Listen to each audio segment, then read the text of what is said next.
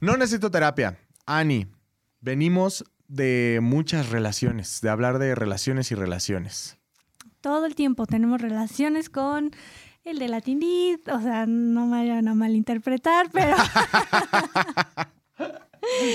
Pero como que estos últimos son más enfocados en relación de pareja, los celos y ahora amistades falsas. Amistades peligrosas, amistades riesgosas, este, falsos Focos rojos en amigos. Sí, falsos amigos, me gusta. Que eh, me gusta el tema porque pues al final viene como de un, de un camino que desde la niñez vivimos cuando nuestras mamás siempre nos dicen, güey, es que esos amigos no me gustan, esos amigos, qué pedo, ajá. O a lo mejor algún, en algún momento, a mí me tocó de las dos, que mi mamá me dijera, güey, esos amigos están muy chacales, o también me tocó que mis amigos me dijeran, güey, es que mi mamá dice que eres un chacal. me tocó estar de los dos lados. Hay veces que las mamás están en lo correcto. Sí, ¿te prohibieron amigos en su momento? Pues intentaron. O sea, lo, intentaron. Pero ¿sabes qué pasó? Que, por ejemplo, a mí mi mamá, ella conoció a todos mis amigos desde niños. Ajá. Entonces era, era más o menos lo que los rescataba. Porque ya cuando fuimos creciendo se dio cuenta que pues, todos mis amigos fueron agarrando su propio desmadre y entonces fueron haciéndose como que personas que a sus ojos ya no eran como una compañía que a ella le hubiera gustado tener. Como, bueno, que sí, que no le, le salta el instinto protector de mamá, ¿no? Sí, pero al final era como, pues mamá, son los mismos güeyes con los que llevo juntándome 10 años. Sí. Entonces, pues relaja la raja. Entonces ya mi mamá era como, pues sí, pues conozco a su familia y conozco... O sea, era más o menos lo que la, tranquilizaba, ¿no? Hay amigos que de plano no conoció porque yo mismo decía, güey, si conoce a estos cabrones, eh, se va a volver loca. Eh, sí, no, no, no, no lo soportaría, ¿no? Algunas veces te digo, las madres tienen la razón. Creo que en estas primeras etapas, ¿tú qué opinas? O sea, es como tal vez le podremos hacer caso a nuestras mamás, pero creo que es más como la educación que te den, como para que no caigas en, lo que cualquier otra persona te puede llegar a ofrecer. Que en estas tempranas etapas, ¿qué es? Como vicios, drogas, no vayas a la escuela, o sea, como todo este pedo, ¿no? Saltarte clases, reprobar. Sí, pero creo que todos lo vivimos en conjunto. No es como que unos amigos te, te, te jalen al mal camino, sino que creo que es como algo que vas tomando, en, son decisiones en conjunto.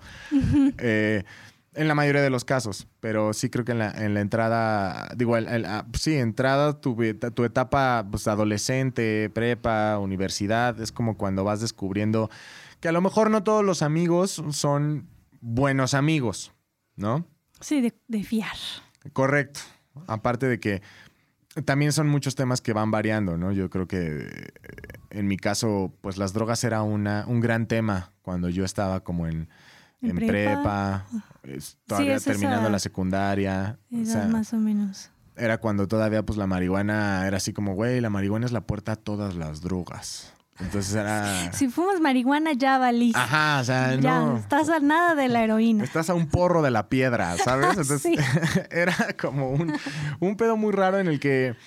Eh, pues la situación también, la sociedad era una. era completamente distinta.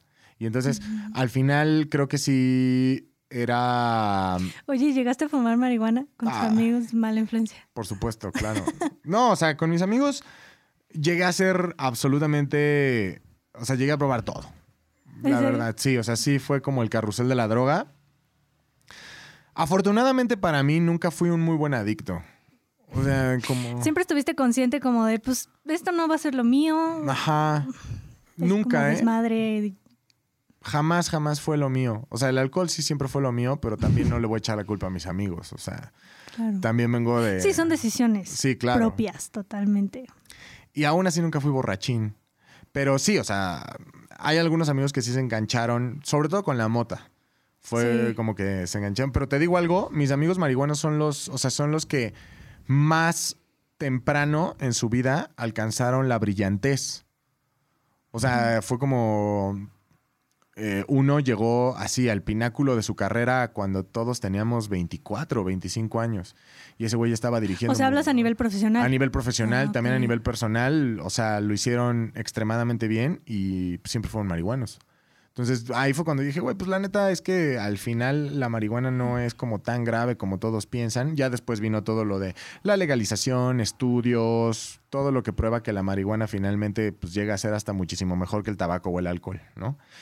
Eh, pero pues para ese momento para mi mamá era así como, güey, no te juntes con ellos, era así súper raro. Y tú como niño también, o bueno, no como niño, pero como adolescente son dos cosas. O sea, y en mi caso era, güey, pues ¿por qué me lo estás prohibiendo? Si es algo que me hace feliz y era como llevar la contraria. Sí, fíjate, con eso de la marihuana a mí me pasó lo contrario. Amigos que pues hasta la fecha fuman, pues sí, frecuentemente se estancaron. Buenísimo. Entonces, como que sí fue al revés. Yo no soy fan de, la marihuana, la llegué a probar y todo, pero mm, lo que he llegado a recomendar justo para ansiedad, depresión y temas de salud mental es el CBD que ahorita está así. Al mil por ciento, ¿no? Sí, la verdad es que yo lo uso de repente para dormir y me ayuda muchísimo. Entonces, recomendación de hoy. Pero fíjate que, eh, mm, o sea... ¿Lo has probado o no? Pues no, he probado la marihuana. Pero es que al final, haz de cuenta que a mí las drogas son, como. Me causan efectos bien raros. Yo, soy, yo no soy una persona a la que me guste estar no en mis cinco sentidos. Sí, bueno, es que el CBD extrae como esa parte únicamente medicinal que es el CBD y el THC que es como la parte psicoactiva, ¿no? La que ya te vas, te vuelas. La que te pachequea. Exacto esa no la trae el CBD. Ok. Entonces es únicamente como toda la parte medicinal en sí de la marihuana. Ok. Entonces, pues nunca te vas a sentir marihuano, solamente ayuda a reducir síntomas de ansiedad, depresión. No es un antidepresivo, no es un ansiolítico. Entonces, si tienes mucha ansiedad, no te la va a quitar, pero ayuda también a dormir un poco mejor, a entrar como en un em, estado más profundo del sueño, entonces como que descansas más. Que fíjate que, o sea, yo en este caso, por ejemplo, yo soy muy ansioso. O sea, yo sí tengo problemas de ansiedad severos. Y a mí lo que me ayuda mucho, pues es, y no es comercial, ojalá lo fuera. Eh, pero eh, yo lo que, que venga el patrocinio. Sí, que venga el patrocinio. Yo, yo lo que hago es, eh, a mí me sirve mucho inyectarme complejo B. O sea, yo sí agarro así cuando me siento muy mal o cuando pasan determinado número de meses yo voy a la farmacia y me compro mis tres este, jeringas de, de Neurobión y duele como el demonio porque es puro aceite. O sea, sí es como que te deja. Toda esa noche no vas a poder caminar. Pero este, la neta es que a mí me sirve cabrón porque sí es algo que me relaja y me ayuda como a. ¿Sabes? Yo lo, yo lo comparo como, como con cuando tú eh, tienes una cirugía, pero estás despierto, o sea, que te tienen que hacer como una pequeña cirugía y te en cierta parte del cuerpo. Y entonces tú, tú, vas sintiendo cómo el bisturí corta, cómo van entrando al pedo y todo lo demás. O sea, tú lo ves y lo sientes, pero no hay ningún tipo de dolor. Entonces yo lo siento así, como que vivo las cosas y sé que es algo súper importante, son cosas súper importantes, sé que el nivel de responsabilidad es mayúsculo, que si la cagas puedes llegar a costar muchísimo dinero o cualquier cosa. Veo todo eso, pero al final lo veo como en un segundo plano, o sea, como que mi, mi mente lo asocia a, pues, güey, tranquilo, ahí está, pero no tienes por qué volverte loco ni nada va a explotar. Entonces eso es, eso es algo que me ayuda mucho. Pero, bueno, precisamente volviendo al tema de la marihuana y, de los amigos que te ofrecen cosas. Eso es algo que siempre está ahí, pero yo siempre lo hablé con, con, mi mamá, ¿no? Que era como muy intensa a la hora de escoger a mis amistades. Yo siempre le dije, güey, pues es que tú me dijiste o tú me enseñaste que pues la neta esas cosas te pueden llevar a lugares bien chundos. Entonces la neta mejor, pues yo decidí, o sea, evidentemente quise probarlas. ¿Por qué? Porque no, creo que es algo que tengo que hacer. No voy a, no voy a a vivir diciendo es malo, es malo, es malo y me voy a alejar de, o sea, tengo que comprenderlo para saber a qué de qué me estoy alejando. Algunas experiencias buenas, algunas experiencias malas. En mi caso, afortunado, desafortunadamente, todas las drogas me pegan al 100, aunque le dé poquito. O sea, la marihuana me pone ultra mal, o sea, me pone de verdad, me da luego, luego el susto así horrible, horrible, horrible. O sea, para mí fumar marihuana es horrible porque estoy como en una situación constante de estrés. Es que aumenta mucho el nivel de ansiedad. Justo el THC, que es el psicoactivo. te la dispara. No, me vuelve loco. sí, hay, muchos, eh, muchas personas que la usan para la ansiedad y pues no, o sea, al contrario, te la está disparando. Y eso está rarísimo, porque normalmente la marihuana es como para que te relajes y esas, bueno, está asociada, o sea, el pensamiento que tenemos de la marihuana es, eso, lo contrario. Yo alguna vez, y justamente hablando de terapia, yo decía, ¿por qué fumo tanto? ¿No? Y eh, la explicación que encontró mi terapeuta fue, a ver, güey, normalmente cuando estás bajo una situación de estrés o cuando estás en, en un periodo de ansiedad, lo mejor que puedes hacer es ejercicios de respiración. Sí, el cigarro te lo Entonces puedes, puedes respirar, o sea, tienes que respirar profundo, asimilar como ese aire, sacarlo. Entonces es como al final tener como estas respiraciones profundas que te llevan eh, biológicamente a un mejor estado. O sea, te ayudan como para centrar. Entonces, cuando tú fumas, cuando das los jalones, cuando le das el golpe, lo que estás haciendo es respirar. Sí, el problema son los químicos que te van a claro. la ansiedad y dejas de fumar y, ay, no, necesito otro. Ajá. Pero a, eso es a eso lo asocio. Eh, sí, es totalmente la respiración lo que te relaja por un instante, porque ya después llegan como todos estos químicos del cigarro. Entonces estás más como esas personas que ni han terminado de uno y ya están prendiendo el otro. Sí, yo soy así a veces. O sea, no voy a decir que no. O sea, muy. Estoy tratando de dejarlo desde hace 10 años. A tus 30. Sí, pero ya te dije que a los 30, a los 30, a los 30 es cuando se va, se va a terminar ese, ese, ese maldito vicio. Y al final creo que, eh, bueno, esto nada más es una pequeña parte de cómo, cómo los amigos pueden llegar a, o bueno, en este caso cuando todavía estábamos en la etapa en la que dependíamos de nuestros padres, pues era como el miedo que tenían los papás, ¿no? De, güey, pues no vas a estudiar, te vas a meter cosas, este, te van a meter ideas en la cabeza que pues la neta es que no van con los valores de la familia. Y la verdad es que luego sí, o sea, yo empecé a fumar porque mi mejor amiga me llevó a eso. Ajá. fue como de, ayúdame, por favor, necesito acabarme esta cajetilla, así ya sabes, a los 17. Ajá.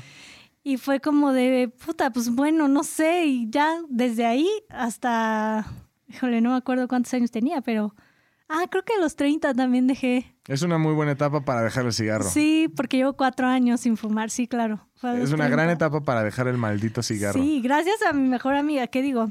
No, no la considero una mala amistad, pero creo que esos momentos también le ayudan a, o sea, nosotros como personas ver como ese mm, Em, darnos ese criterio de, a ver, esto está bien, esto está mal, hacia allá quiero dirigir mi vida, no. Y creo que pasando por esos momentos, mm, que digo, pues no es lo ideal, pero ayudan como a despejarte el panorama y decir, pues no, creo que mejor me alejo de estas personas y voy con...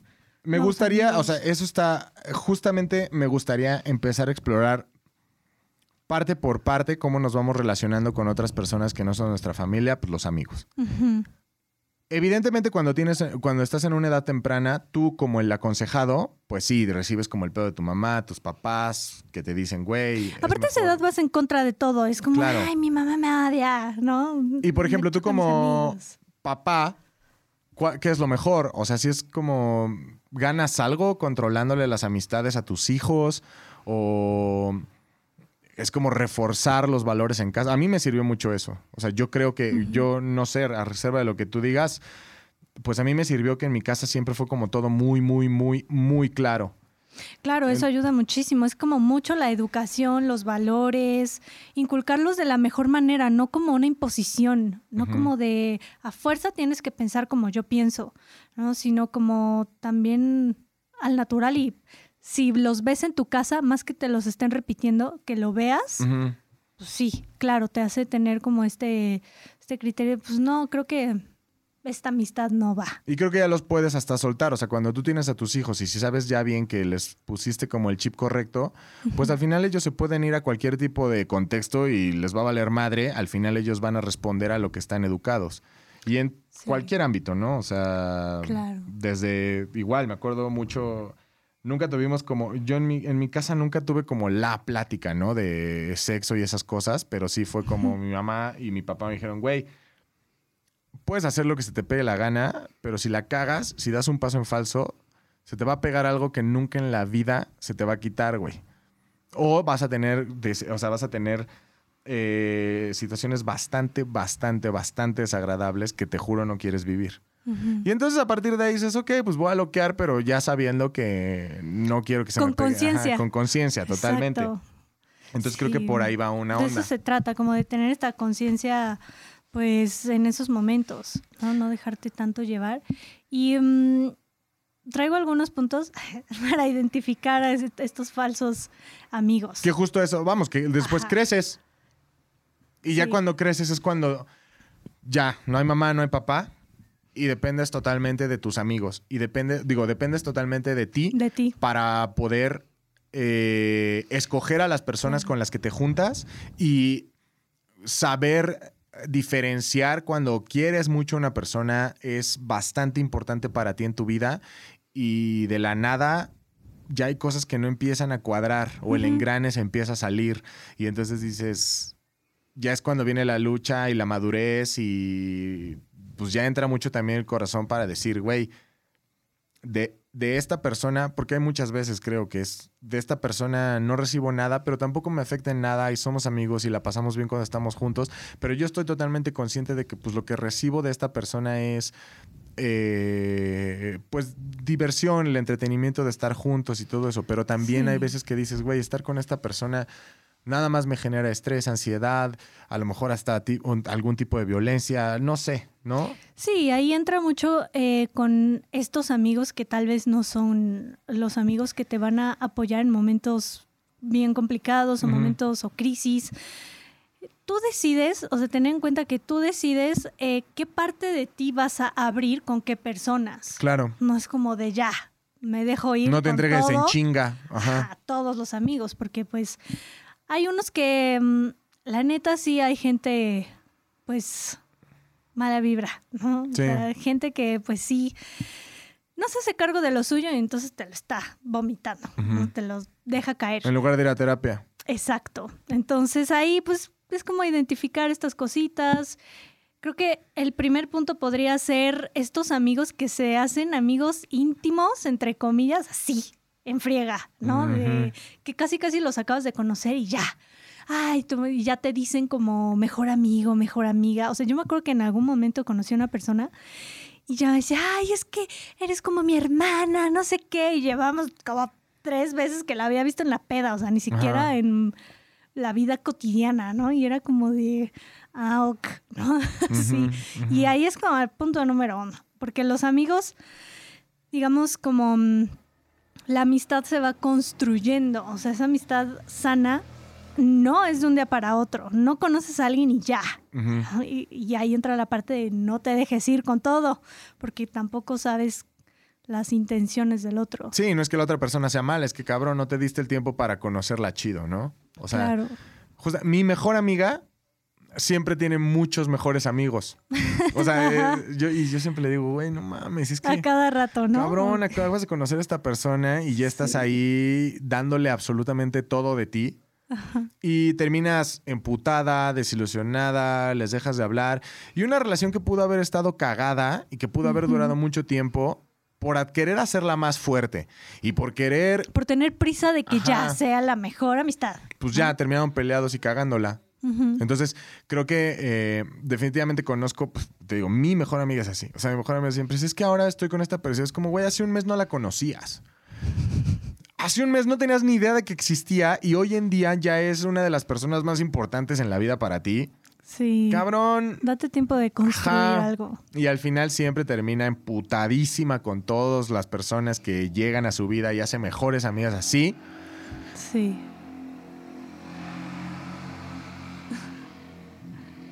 Y pues le digo, pues cómo, o sea, cómo, cómo no será así. O sea, cómo, ¿qué esperabas? La neta, ¿no? Claro. Eh, pero bueno, al final de cuentas creo que es una situación que, que vas aprendiendo, ¿o no? Sí, y por ejemplo, también hay amistades que van desde años, por ejemplo, esta que te comento de mi mejor amiga. En algún momento, por cosas de que no estábamos en sintonía en etapas de nuestra vida, pues nos alejamos un tiempo, pero ahorita somos eh, también muy cercanas, ¿no? O sea, no somos de las que hablamos todos los días, así, ya sabes, de esas, no sé si tienes alguna amistad así que no ves en algún tiempo y no hablas en algún tiempo y se ven y es como si ayer hubieras estado con esa persona. O sea, es esa parte de que pues lo construido ahí está. Claro. Y no se va eh, a ningún lado. Entonces también es tener en cuenta que puede que en algún momento tus amigos no estén en sintonía y te vas a alejar, pero no es eh, ya como, o sea, no hay que ser extremistas de puta, ya. Este es el segundo punto. Ah, sí. ok, sí, ¿te parece? Segundo punto. sí, o sea, digamos que el segundo punto es eh, no dejar a las amistades así, por algo, ¿no? O sea, como de cualquier cosita que ya digo como que no estás en sintonía, se han ido alejando un poco a poco, no dar como ese paso de, pues ya, nada de amistad o toda la amistad, ¿no? No irte como estos polos. Dale tiempo. Em, siempre les digo mucho a mis pacientes que una, no sé si ya lo he dicho aquí, que una decisión no es una condena. Claro. Entonces, decidir alejarte de un amigo no quiere decir que estás rompiendo por completo la amistad, ¿no? De repente puede haber ciertas pláticas eh, esporádicas por ahí. Y en algún momento se puede dar otra vez este, que, estos momentos de que ya estás en sintonía y se vuelven a unir desde otra etapa de la vida. Claro, sobre todo también Mm, creo que el concepto de siempre es como amigos y mejores amigos, ¿no? Sí. Es bien difícil darte cuenta que un mejor amigo pasa simplemente a ser un amigo. Porque la neta duele. Y es, es, bien culero darte cuenta que una persona que estuvo contigo en momentos importantes, que se conocen desde pequeños, que son eh, uña y mugre, momentos importantísimos, las familias se conocen, o sea, son cosas son experiencias que te hicieron crecer, que te hicieron el humano que hoy eres y las viviste con una persona en específico. Y de pronto eh, pudo haber sido como alejamiento natural, tal vez tuvieron alguna pelea, tal vez simplemente eh, decisiones que se tomaron en el momento y te alejas de estas personas, ¿no? Y justamente lo que dices creo que es bien importante porque normalmente, y esto me incluyo, somos súper eh, tajantes, ¿no? De, ah, no mames, me dejó de hablar. Pues, qué poca madre. Pues yo tampoco le voy a hablar. Se va a la chingada, güey. Entonces, dejamos de hablarle a esa persona porque simplemente el vínculo se empezó a enfriar, ¿no? Sí, está cerrando una puerta o una posibilidad de después poder eh, reconectar con esa persona. O sea, ya le está cerrando de tajo, ¿no? Entonces, pues no necesariamente tiene que ser así. Ahora, en amistades que pues sí son eh, que constantemente están buscando tu, tu derrumbe o que te caigas, pues ahí sí. Que también, también se da mucho y extrañamente a mí me empezó a pasar como en, como en, pues de una manera y con una persona bastante cercana, muy, muy, extremadamente muy cercana a mí, uno de mis grandes amigos en la vida, y creo que él, lo sabe. Eh, pues mira, es como una onda de si se dedican a lo mismo y sobre todo cuando tú vas creciendo con una persona de la mano, eh, llega un punto en el que pues vas igual, ¿no? Nos conocimos en la secundaria, después en la prepa, pues los dos vamos en la prepa y luego viene la universidad, los dos vamos a la universidad y ya después viene una parte en la que por alguna razón y por alguna, no sé por qué, empezamos a ver las cosas como una competencia. Sí, se da mucho también. Y entonces eh, la amistad se convierte en una competencia a pesar de que uno de los dos no lo crea, ¿no? Pero el otro siempre pone como en este sentido de competencia y aunque jamás lo digas directamente, lo vas sintiendo. Cañón, me ha pasado, o sea, que vas tú con tu vida evolucionando normal, ajá. y sientes como esa parte de. Y te das cuenta por cosas bien raras, o sea, de que dices, güey, eres mi mejor amigo, cabrón, ¿por qué tienes que mentir sobre que te pasó algo muy chingón o que estás en una posición bien cabrona de tu vida? Cabrón, yo nunca te voy a juzgar, somos hermanos, somos amigos, ¿por qué me tienes que venir a decir a mí que estás, que eres el hijo del presidente cuando yo sé que no eres el hijo del presidente, güey, cuando yo sé que todo lo que me estás diciendo tal vez no es cierto, cuando yo sé que güey, no tienes por qué crear esta falsa identidad o esta falsa realidad para competir conmigo, güey. Nunca vamos a competir jamás en la vida, ¿no? Afortunadamente, tal vez a mí en este momento me está yendo chido.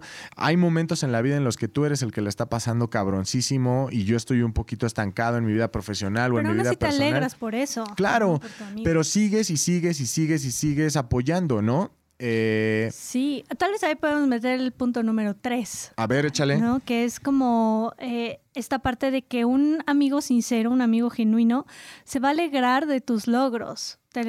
va a festejar contigo. No va a ser como esta parte de que sí se siente. Y existe, o sea, mira, sí existe la envidia. No, vamos, a, no vamos a decir que no.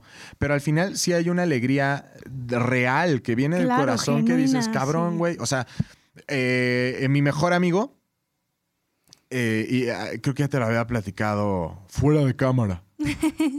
eh, él llegó un momento de su vida en el que tenía el mejor trabajo del mundo en la mejor aerolínea del planeta, siendo piloto del avión más cabrón del mundo. Eh, estaba en su top. Estaba, eh, sí, en su top, top, top. Y aparte, pues el sueldo era así, lo que yo hacía en un año, ese cabrón lo hacía en un mes, ¿no? Sí, está cañón. Y evidentemente te llega el punto de decir, güey, me gustaría tener tanto dinero como el que él está teniendo a esta edad de su vida, viviendo en una ciudad tan cabrona como en la que está viviendo, experiencias tan cabronas como las que está viviendo, cada dos días conocer una de las capitales más importantes del planeta. Güey, claro que me encantaría eh, poder experimentar por lo menos por una semana lo que es la vida de ese güey, ¿no? Sí. Eh, y se lo dices, le dices, cabrón, no puedo creer que estás teniendo la vida más chingona que alguien puede imaginar, en todos los aspectos, ¿no? Pero no es envidia culera, o sea, no es, eh, ay, güey, ¿por qué tienes esas mamadas? O nunca le tiras mala onda, al contrario, que él esté viviendo todo eso y por qué no decir, o sea, proyectarme en qué, cómo qué haría yo teniendo esa vida, siempre es con cariño. Es como, güey, qué chingón, porque si alguien yo quisiera que esté viviendo esa vida, eres tú. Y me encanta que lo estés haciendo. Quisiera ser igual de rico que tú, güey, claro que quisiera ser igual de rico que tú. Pero no importa, güey, porque eres mi amigo y al final en algún momento me vas a comprar algo en mi cumpleaños y ya sé que va a ser algo bueno porque eres rico, ¿no? O sea, ¿sabes? O sea, sí, pero eso no significa que quieras obstaculizar su carrera o que le estés deseando como, ay, ojalá le fuera, o sea, le, no sé, pase algo, le vaya mal, o, ¿sabes? Totalmente, sin duda. Y hay gente que como que sí lo sientes de esas personas, ¿no? Como el... Y duele cabrón también porque tú dices, pues es mi amigo y no lo quiero tomar así, porque yo lo conozco de toda la vida, porque yo sé que somos, eh, pues, güey, somos hermanos. Y yo estoy seguro de que su vibra no es chida. O sea, la vibra que me tira cuando le platico de mi trabajo, cuando le platico de mis logros, cuando le platico de mi vida, siento cabrón que su vibra no es chida. Sí, aquí hay... Perdón. Pero no, o sea, nada más quiero diciendo como, pues tú te obligas a decir, no, no, no, no, él no piensa así porque es mi amigo, pero aún así lo sientes. Sí. Y ahí entran como dos puntos, ¿no? Un amigo sincero, un amigo genuino, va a estar eh, en tus malos momentos y hay personas que en esos malos momentos no están y se alejan. Pero también hay otro punto a considerar que justo es cuando te está yendo súper bien, que esos eh, amigos falsos se alejan o están intentando sabotear como tu desarrollo, tu crecimiento. Como que en los mejores momentos no están o en los peores tampoco están, ¿no? Como que estos dos tipos de personas. Em, entonces ahí hay que considerar que, pues sí, o sea, un amigo genuino, pues está en las buenas y en las malas con la mejor de las intenciones. Que está bien chido lo que estás diciendo, porque normalmente tenemos esta perspectiva, ¿no? Por lo menos así se nos ha vendido en las series, el contenido que todos Sí, en tus malos momentos, ¿no? Que es muy común decir, en los malos momentos no están los chidos, ¿no? O sea, no están los que, los que deberían estar, no son tus amigos. Sí. Pero también se habla poco de los amigos que no están en las buenas. Sí, al menos yo lo he vivido que en estos muy buenos momentos, esos amigos no están. Y en los malos momentos, en mis peores momentos, ahí están. Es como, ay, sí, pobre, porque, no sé, como que no sé si en algún momento lleguen a sentirse un poco felices de que te esté yendo mal. Ajá. Y es como, ay, sí, pero de repente sales y estás como en tu pico de mejor momento y la envidia, las críticas, los malos comentarios, comentarios culeros. Entonces ahí es como, ok, también esa parte hay que considerarla. Sí, claro. Y eh, ¿Qué sucede o qué puede llegar a pasar? ¿O cuál es el proceso que vives de que cuando una persona está teniendo un buen momento, ¿por qué no lo quieres compartir con él? O sea, ¿será que te duele? ¿O te cala, te caga? Sí, pues creo que un poco retomando lo que, no sé si fue el episodio pasado de que hablábamos o hablaste un poco, tocaste el tema de la envidia. Y que pues sí, puede ser que haya envidia de por medio y esa envidia lo que hace es mm, como que interpretas que la otra persona te está quitando logros o te está obstaculizando tu desarrollo con su desarrollo, con su em, con sus éxitos. Y la verdad es que pues no, ahí hay que tener bien en cuenta y bajar bien todo eso a la realidad de que tus logros no van a obstaculizar los de tu mejor amigo. Claro. O sea, son caminos totalmente distintos, aunque estén en el mismo lugar de trabajo, si así lo quieres ver. Son totalmente distintos caminos y esta frase que he escuchado mucho de que el sol brilla para todos. Claro. ¿No? Y pues sí, hay que respetar el, camino de, de, cada uno. Y alguna vez leí un dato curioso de, dentro de empresas, cuando hay amistades como cercanas adentro, ¿no? De colaboradores. Sí. que el ambiente de trabajo es mucho mejor y tienden a, mm, ¿cómo se dice? A, mm, a trabajar mucho mejor, con más eh, entusiasmo, ¿sabes? Como ser más proactivos. Pero, aunque haya esta amistad, si hay un puesto que los dos amigos están ahí, es mucho más fácil que alguno traicione al otro como para llegar a eso. Claro. Que al final es cuando tienes que diferir como el, pedo de las relaciones del trabajo y las relaciones de amistad chidas, ¿no? Sí. Normalmente es bien difícil, aunque quieras, aunque te lleves muy bien con alguien en el trabajo y sientas que esa persona es súper chida en el trabajo, va a haber como, por ejemplo, en empresas tan pequeñas como esta. Es que ahí sí entra una competencia, ¿no? Es competencia y también un pedo de jerarquías bien cabrón en donde... Eh, te cae muy bien la persona, es súper chida la persona, pero por alguna u otra razón, ella o tú se ven en la necesidad de uno cagar al otro. Y entonces está bien raro, porque es como, pues güey, está bien chido porque somos la amigos. De lo laboral, ¿no? Totalmente. Y entonces ahí es cuando dices, pues, ah, o sea, pues no quiero dejar de ser su amigo, pero al final esta situación se va a seguir dando porque pues eh, eh, pues no sé, esta persona es responsable de mi trabajo o yo soy responsable del trabajo de esta persona y entonces en algún momento alguno de las dos la va a cagar y va a tener que haber una consecuencia y va a tener que haber un llamado de atención. Y si algo aprendido es que los llamados de atención leves no sirven de ni madres. O sea, cuando tú sientes o cuando la otra persona siente, y a todos nos ha pasado, cuando el regaño o la llamada de atención es como, güey, no seas mal pedo, hazlo bien para la próxima, güey, tíranos paro. Güey, ya viste que la puedes cagar y lo más que te van a hacer, lo más que te van a decir es eso. Sí, no toman en serio. Ajá, entonces sí tiene que ser como algo más, un poco más rudo y entonces ahí es cuando se caga todo, ¿no? O se caga la amistad o se caga la relación laboral. Pero ahí es cuando, hay, eh, cuando empieza a haber problemas y muy pocas personas son las que saben diferenciarlo. Sí. Y pues el otro punto, eh, que es cuatro. Sí. Eh, esta parte como de las críticas así que son bien comunes. Un amigo genuino no te va a estar criticando porque a veces son directas o a tus espaldas. Constantemente están hablando pésimo de ti o te están dando esos comentarios que hay críticas que vienen de amigos que te ayudan, o sea, estas críticas constructivas, te van a ayudar a crecer, a evolucionar, a darte cuenta tal vez de algunos errores que puedes mejorar. Pero hay críticas que no te sirven de nada más que para tirarlas a la basura. Y si son una constante en una amistad, es foco rojo. Sí. ¿No? Como, ay, sí, eh, te ves malo, te ves gorda. Y es como, mm, ¿y eso de qué me sirve? ¿No? Que también hay parte, o sea, sí, totalmente. Y creo que todos hemos recibido como. Pues este tipo de comentarios de gente que no, las, que no lo esperábamos, ¿no?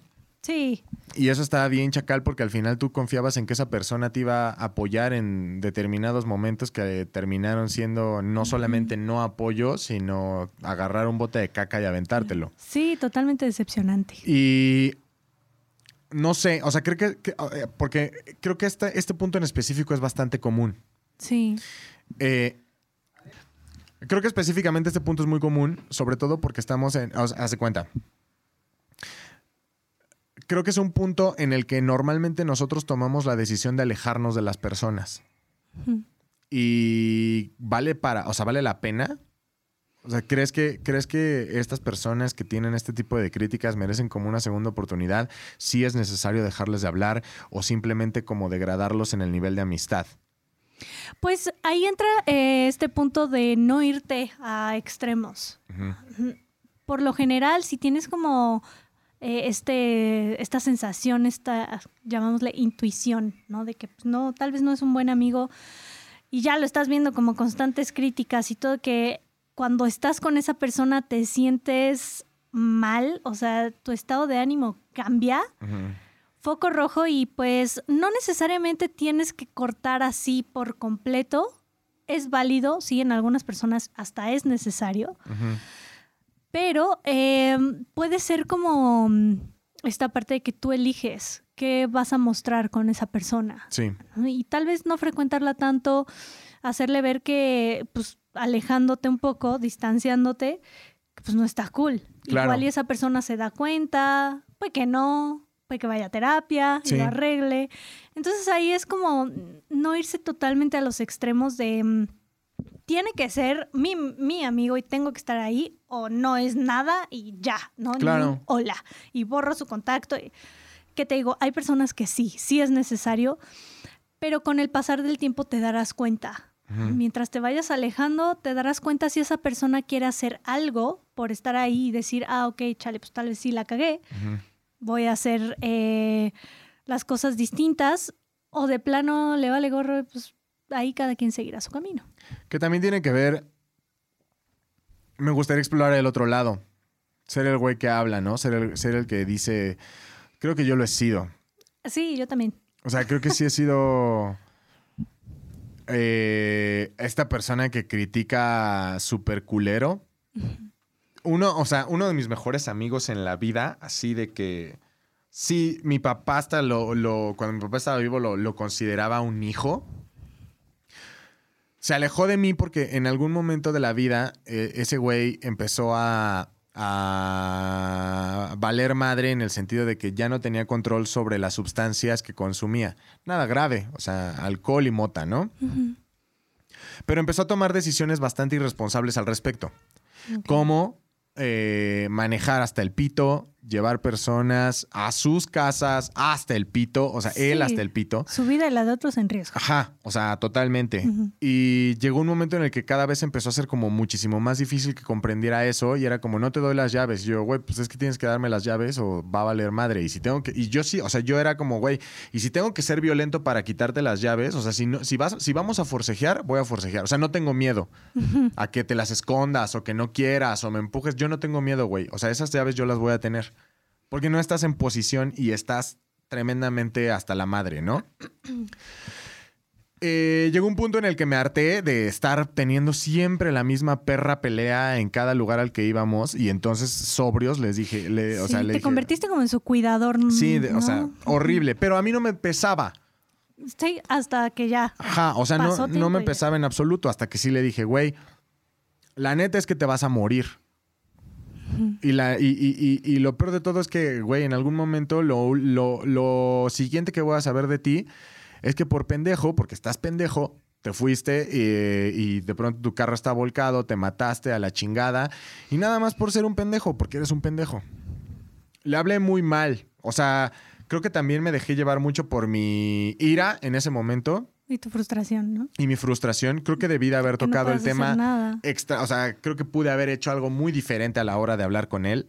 Pude haberlo tocado de mil maneras. Sin embargo, decidí hacerlo de la forma en la que se me ocurrió en ese momento, decirle, estás pendejo y te vas a morir. Sí, o sea, violenta. quiero que sepas que te vas a morir. O sea, es tu único, el único destino posible de, la manera en la que estás viviendo ahorita es tu muerte. Entonces, sí. eh, dejó pasar dos días de esa plática y al tercer día me dijo, güey, eh, ya no quiero ser tu amigo.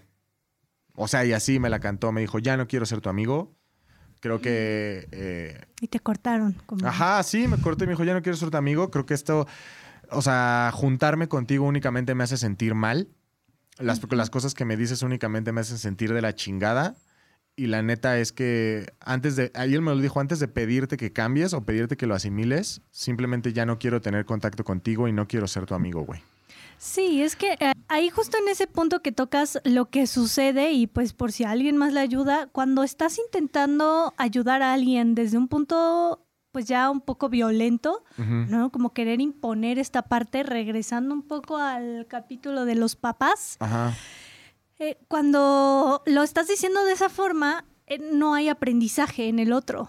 Al contrario, como que se aferran más a sus creencias. Entonces lo que sucede ahí es que no va a pasar nada, no va a haber ningún cambio.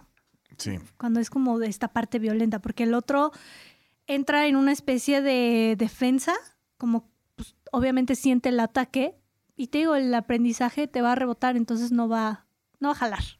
Y está cabrón entender eso, porque al final tú dices, pues yo era bueno, o sea, yo le dije, pues, ese güey era el que estaba haciendo pendejadas y pues, yo nada más le estaba diciendo que lo quería ayudar. Entonces tú, te ofendes porque tú dices, güey, yo era el chingón, o sea, yo era el que quería su bien y entonces el aferrado quiso seguir en la mierda. Y es que cuesta Y te casas con ese pedo. Sí, cuesta trabajo también en ese momento emocional, como de tanta frustración y tanto enojo. Pues cuesta trabajo también manejar esas emociones para que la forma en la que salgan las palabras no sea el ataque, sino sea como, a ver, me estás preocupando. Sí, claro. También es un trabajo interno muy cañón que eh, esta parte de... Mm, tener el enojo como bien trabajado cuesta mucho, mucho, porque el enojo es muy impulsivo. Te va a hacer vomitar palabras. Y es que también tienes como esta, bueno, yo tenía la idea en donde, pues mis amigos, el nivel de confianza era totalmente otro, ¿no? Porque hasta cuando tienes una pareja y le vas a platicar cosas que te cagan de ella, no lo dices así. O sea, no llegas con tu pareja y le dices, güey, me caga la madre que hagas esto, esto, esto, esto, sino que buscas la forma en la que no se sienta mal de que le estás diciendo, o sea, le dices las cosas, pero si buscas la manera de que tu pareja no se sienta mal cuando le estás diciendo todo esto. Si cuidas las palabras. Y con un amigo dices, este cabrón puede tomar todo, porque al final así fue nuestra relación, así es nuestra relación, entonces yo le puedo decir mil y un cosas de la forma en la que yo quiera y él es mi amigo y las va a aceptar así porque él ya me conoce, yo lo conozco, así es nuestra relación. Y de pronto te das cuenta que no, güey, que es un humano. Y que por más que sean amigos, a todo mundo le caga la madre que le digas, eres un pendejo y por pendejo te vas a morir. Pues no mames, o, sea, evidentemente cualquiera va a decir, oye, pues chinga tu madre. O sea, no estás para hablarme así y por más que llevemos se va a alejar. décadas siendo amigos, pues no te pases de verga, así no me hables, ¿no? Entonces... Sí, está cañón. A mí como me, me pasó esta parte de la crítica constante. Ajá porque yo crecí dentro de un ambiente que había críticas todo el tiempo. Todo el tiempo eran ataques en mi familia. Entonces, pues como que sí, yo ponía siempre como este escudo y siempre estaba a la defensiva. Y yo me acuerdo que fue un tema que hace poco salió en, en mi terapia con mi psicólogo. Y me dijo, es que creciste en un ambiente muy hostil. Sí. Y yo no me había dado cuenta, ¿no? Porque cuando estás adentro no ves muchas cosas. Y yo dije, no manches, sí.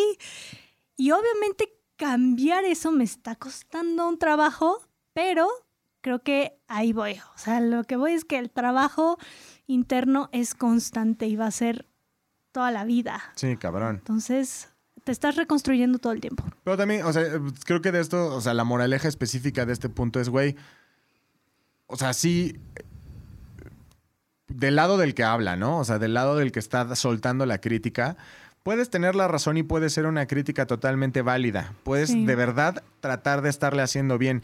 Llámese, está tomando conductas con adicciones o tal vez a lo mejor está en una relación súper horrible y si es amiga o lo que sea, ¿no? O sea, es más, hasta se madrean a tu amigo o amiga. Es más, lo que le estás, el, consejo que le estás dando se lo estás dando en el hospital porque su pareja la acaba de agredir o lo acaba de agredir tremendamente. O sea, puede estar viviendo las consecuencias de su situación. Y entonces tú llegas y dices, güey, pues evidentemente si yo te digo que tu pareja es un pendejo o una pendeja y lo que estás viviendo es una mierda y tienes que abrir los putos ojos y por más que tengas la razón, si no se lo dices de una forma cuidando sus sentimientos, te va a mandar a la chingada, aunque tú seas el que tiene la razón. Y se va a alejar. Claro. Ahora, ya ni hablar si lo que lo dices, si lo dices por envidia o si de plano estás hablando mierda de cualquier persona, pues también tú deberías de decir, güey, pues para qué quiero que sea mi amiga alguien que solamente me está haciendo sentir mal por X o Y, tanto que me lleva a hablar así de esta persona. Y pues ya cuando tú eres el que recibe o cuando tú eres el que está recibiendo la crítica, pues nada más valora, ¿no? Creo. Es que ahí tiene que ver mucho el fondo. El fondo de la crítica, por ejemplo, tú con este amigo, pues era pues ayudarlo, ¿no? Evitar o de alguna manera que sufriera algún accidente, que llegara a lastimar a alguien más también. Pero cuando el fondo, o sea, no hay fondo más que fregar, ahí es como, mm, pues creo que esto no, no ayuda. Que también tiene mucho que ver, que creo que por eso también las peleas de amigos son más intensas, porque cada uno tiene un contexto muchísimo más fuerte de la otra persona. Y no es lo mismo que cualquier güey llegue y te diga en Instagram, pinchoso, estás bien pendejo y tu mamá es hombre. Pues dices, güey, no me voy a pelear contigo porque... Se pues, toman el derecho de decir esas pues, cosas. ¿no? estoy tan pendejo y estoy casi seguro, o sea, 99% seguro que mi mamá es mujer, güey. Entonces, no, o sea, no. Pero cuando son peleas entre amigos, no mames, todo lo que se dice viene del conocimiento casi total de tu persona. Entonces, cada uno de los madrazos que va a dar, él sabe que son los madrazos en donde no está en, donde no tienes la armadura. Y por supuesto, sí, o sea, y tú cuando planeas lo que le vas a decir en una pelea a tu amigo, güey, pues sabes dónde pegarle. O sea, sabes perfectamente en dónde meter el madrazo en donde no se va a poder defender. Entonces esas peleas por eso casi siempre son tan sangrientas, porque al final es a matar. Y es muy difícil pelearte con tus amigos cuando de verdad te empiezan a salir todos esos argumentos porque no hay forma en la que ninguno de los dos lo tome bien. No son peleas por afuerita. O sea, no son peleas en las que a cualquier persona le puedes decir, ni me conoces, güey, estás diciendo pura mamada. No, estos güeyes sí te conocen y tú lo conoces. Y entonces ahí está bien cabrón tener peleas con tus amigos pues por cualquier mamada, ¿no? Porque sí es son peleas que van directo a los puntos débiles. Eso está bien chundo. Eh, ¿Tenemos más puntos? No, esos son todos los puntos, pero pues tal vez como recapitulando un poco, sería esta parte de que siempre, siempre mencionó en consultorio y pues también aquí es encontrar el balance, no irse a extremos. No se trata de ya voy a abandonar a todas esas personas que yo considero que me están atacando o que no son buenos amigos o estar haciendo estas, estar poniendo estas etiquetas, ¿no? De es bueno o malo nada es bueno o malo en sí, o sea, habrá cosas que tengan positivas ciertos amigos, pero que en otras no estén en sintonía. Pero eso no quiere decir que tengas que estar desechando gente, sino ah. que, mm, como, como les decía, ¿no? Al pasar del tiempo te vas a dar cuenta si esa amistad es genuina o no, y ahí tomarás una decisión de si te alejas o no. Pero desde el primer momento es como, a ver, Oye, a ver qué pasa. Esta es una buena pregunta. Cuando la mala amistad, o bueno, no es que sea una mala amistad, pero tú te das cuenta que te está, está afectando tu vida sin ellos saberlo o sin ellos tener la intención. ¿A qué me refiero? Por ejemplo, supongamos que eh, tú tienes un contexto de vida y es tu contexto de vida, bueno, malo, tú defínelo, pero tú vives tu vida tranquilo y estás chido. Y de pronto te encuentras con un grupo de amigos un grupo de amigos que tienen un modo de vida completamente diferente al que tú tienes. Y entonces, ese modo de vida te hace empezar a ser, a, ser miserable, ¿no? Voy a poner un ejemplo súper concreto. Imaginemos que tú tienes un, un modo de vida normal, digamos que eres clase media y la chingada. Por alguna razón, te empiezas a juntar con personas que, cuyo nivel económico es muchísimo más grande que el tuyo. Y entonces esto, eh, empiezas a convivir con ellos, a ir a sus casas, a, recurrir, a, ir a los mismos lugares a los que ellos van.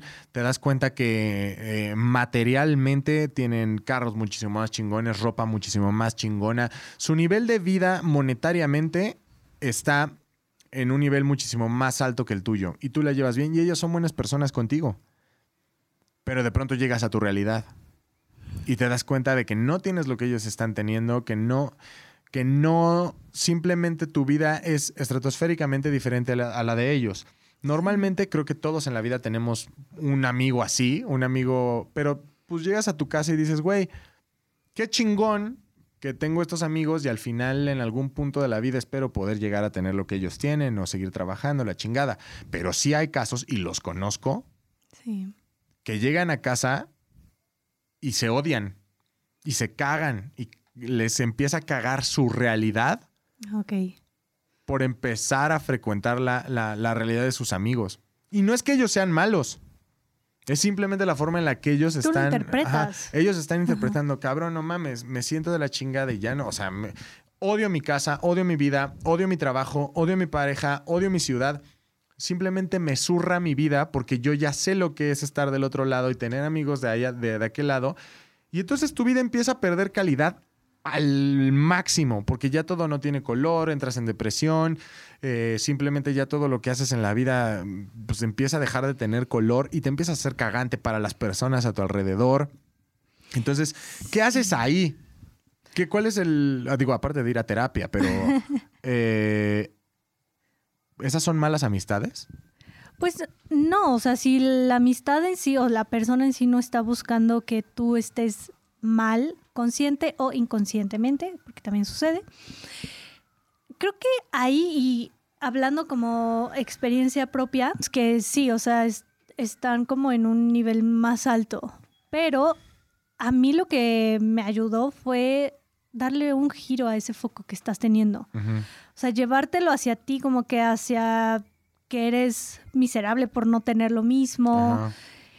Si la mente se te va al futuro, al lado muy pesimista de nunca voy a lograr esto, siempre voy a estar en esta situación, ahí es totalmente interno, totalmente tu responsabilidad y ayuda un poco a cambiar el foco. A mí lo que me ayudó fue yo quiero esto, ¿cómo lo consigo? Ajá, Y me ayudó a crecer. Claro. Y también hasta a mi novio le pasó, porque mis amigos eran de esos de que cinco mil pesos de la peda y era como, ¿qué? ¿En qué momento? Sí, güey, ¿qué y yo pasa, con no? 500 pesos, ¿no? Así de, no manches, yo con tres chelas ya. Ajá. Y ahora, eh, o sea, eso igual a mi novio lo impulsó muchísimo y dijo, no, ¿cómo le hago? Y empezó a mover cosas, abrió su empresa, empezó a mover cosas ahí en su empresa y todo. Y, y pues sí, esos amigos te pueden llegar a impulsar. Claro. Porque aparte su forma de ver el mundo, de cómo han logrado eso, te va a ayudar a ti. Totalmente. Qué bueno, que hay unos que lo han logrado por esfuerzo y hay otros que simplemente Sí, ya también. eh, nacieron con la sonaja de Carey, ¿no? Pero creo que sí es, eh, es importante ver eso. Era un punto que me interesaba mucho tocar porque que te lo juro que sí, no solamente amigos cercanos, sino también he visto situaciones así con personas a mi alrededor que digo, güey, qué mal pedo que estás viviendo esa situación y qué mal pedo que tu mismo círculo de amigos es el que te hace llegar a casa y decir, no mames, odio todo esto, ¿no? Eh, y recapitulando ya un poco para, para cerrar, justamente estábamos diciendo el primer punto que era... eh, no irte como a extremos, no abandonar amigos así de la nada. El otro punto también es foco rojo con las amistades que son tus mejores amigos de un día para otro. a los tres segundos. Exacto.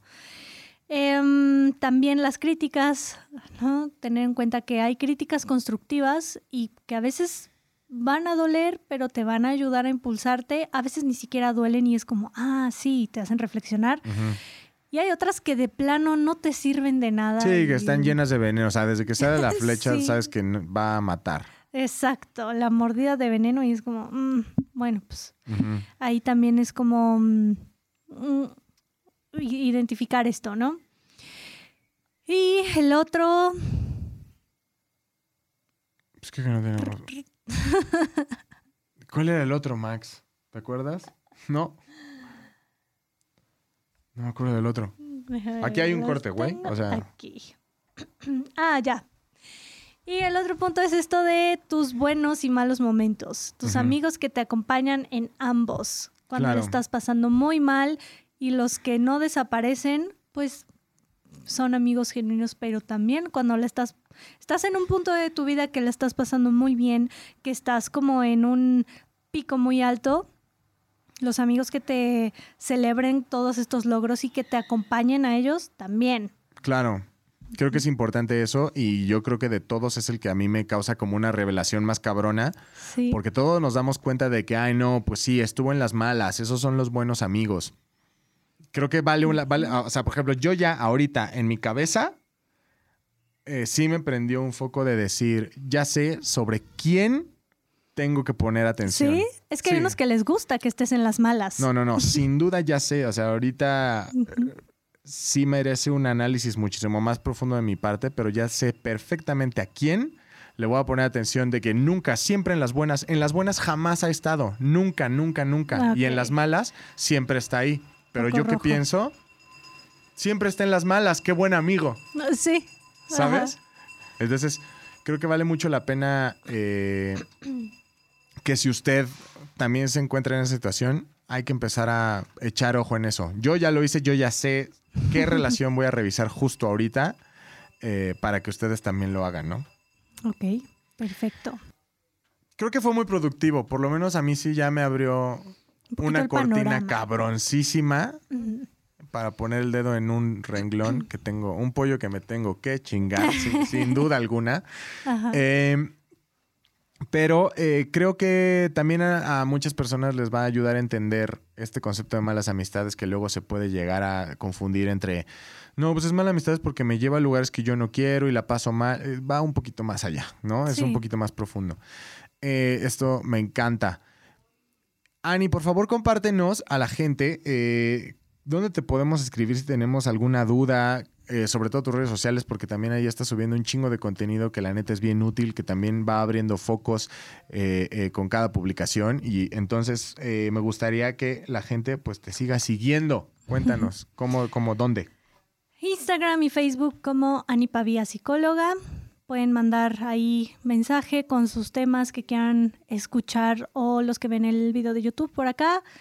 Y pues también que te escriban a ti, que te sigan y que mm, te propongan temas. Correcto, síganos proponiendo temas, que por ahí ya hay unos bastante interesantes, nada más hay que darles el enfoque correcto.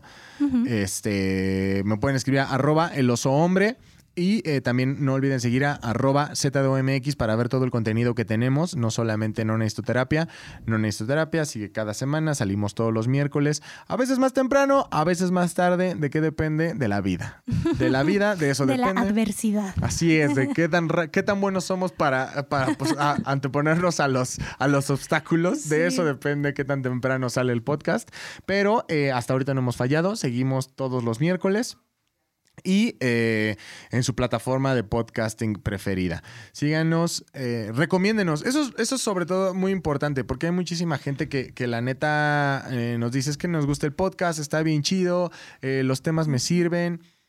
Nos encanta que eso esté sucediendo. De hecho, para eso, este, para eso es este podcast. Para, para ayudarles y para que se puedan dar cuenta de cosas bien chidas o no tan chidas, pero lo más importante que sepan que no hay nada más primordial en la vida que estar bien en la mente. ¿no? Claro, es la mejor inversión. Totalmente. Entonces, eh,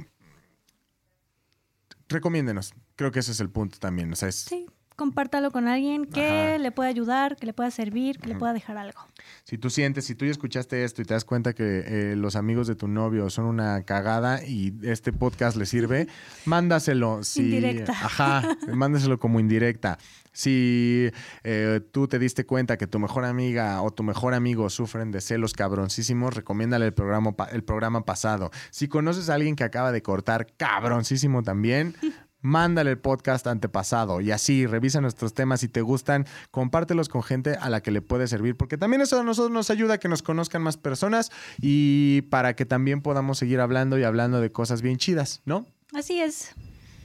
Perfecto, Ani. Pues un programa más que se nos va. Se nos va el programa, llega la campana de la basura.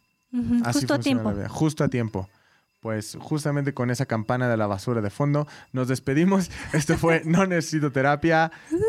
Bye. Bye.